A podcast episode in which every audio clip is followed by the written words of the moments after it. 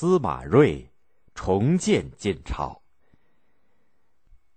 公元四世纪初，在内乱外患的双重打击下，西晋王朝的统治摇摇欲坠，都城一度由洛阳迁到了长安，但是迁都并不能挽救他灭亡的命运。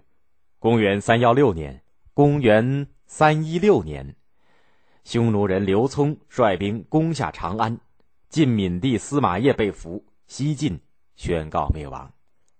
西晋虽然灭亡了，但是一些晋朝的旧臣并不甘心亡国的命运，况且南方还在晋朝官员手里面，于是他们就各地组织活动，准备恢复晋朝的统治。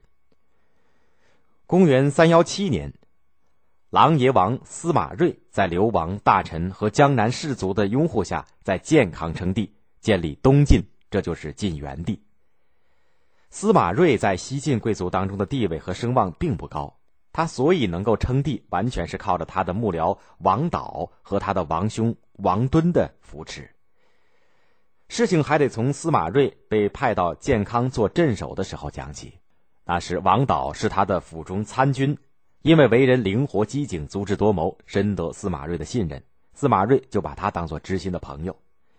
他们一同来到了建康，原来以为啊，在这里会受到隆重的欢迎，没想到江南有名望的大士族都嫌司马睿的地位低，根本就没有把他放在眼里，一个也不来拜见他。司马睿心里很不高兴，要王导想想办法。王导也知道要在江南站住脚，没有这些大士族的支持是不可能的。堂兄王敦当时候在扬州做刺史，很有点势力。王导就把王敦请到了建康，两个人商量了半天，总算想出了个主意。这一年的三月三，按照当地的习俗，百姓和官员都要到江边去求福消灾。这一天。王导让司马睿坐上华丽的轿子，高擎着琅琊王的旗号，并且布置有仪仗队，鸣锣开道。王导、王敦势力两旁，北方来的大官名士也一个个的骑着高头大马跟在后面，排成了一支十分威武的队伍，浩浩荡荡开往江边。一里有一里多长。司马睿、王导他们故意绕道，走到健康城里最繁华的街道。这一天，在健康城里看热闹的人本来就很多，大家看到这种从来没有见过的大排场，都震动了，纷纷来围观，人声鼎沸。江南有名的士族地主顾荣等听到这个消息，都从门缝里偷偷的张望。他们一看这个阵势，都给镇住了。又看见王导、王敦这些有声望的人对司马睿毕恭毕敬，大吃了一惊。怕自己怠慢了司马睿，都纷纷出来迎接拜见司马睿。这么一闹，司马睿在江南士族当中的威望就大大的提高了。王导又接着劝司马睿说：“顾荣、贺询是这一代的名士，只要把这两个人拉拢过来，就不愁别人不紧跟我们。”司马睿马上派王导上门去请顾荣、贺询来出来做官。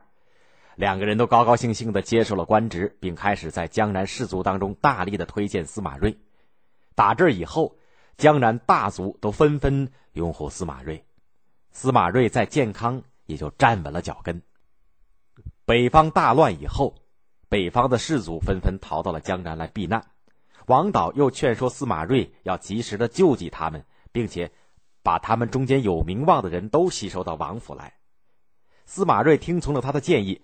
前前后后吸收了大量的北方士族，深得他们的欢心。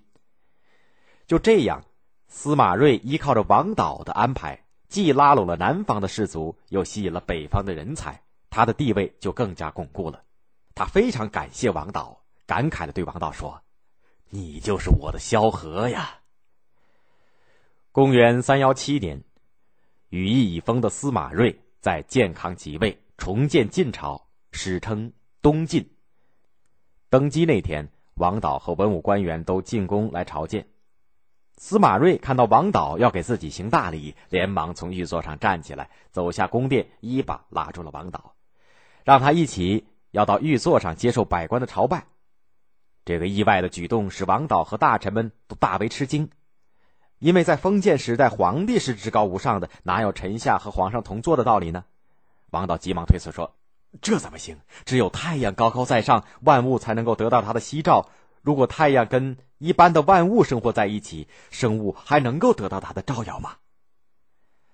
王导的这一番吹捧，使司马睿听得十分高兴，他也就不再勉强，接受了大臣们的朝拜。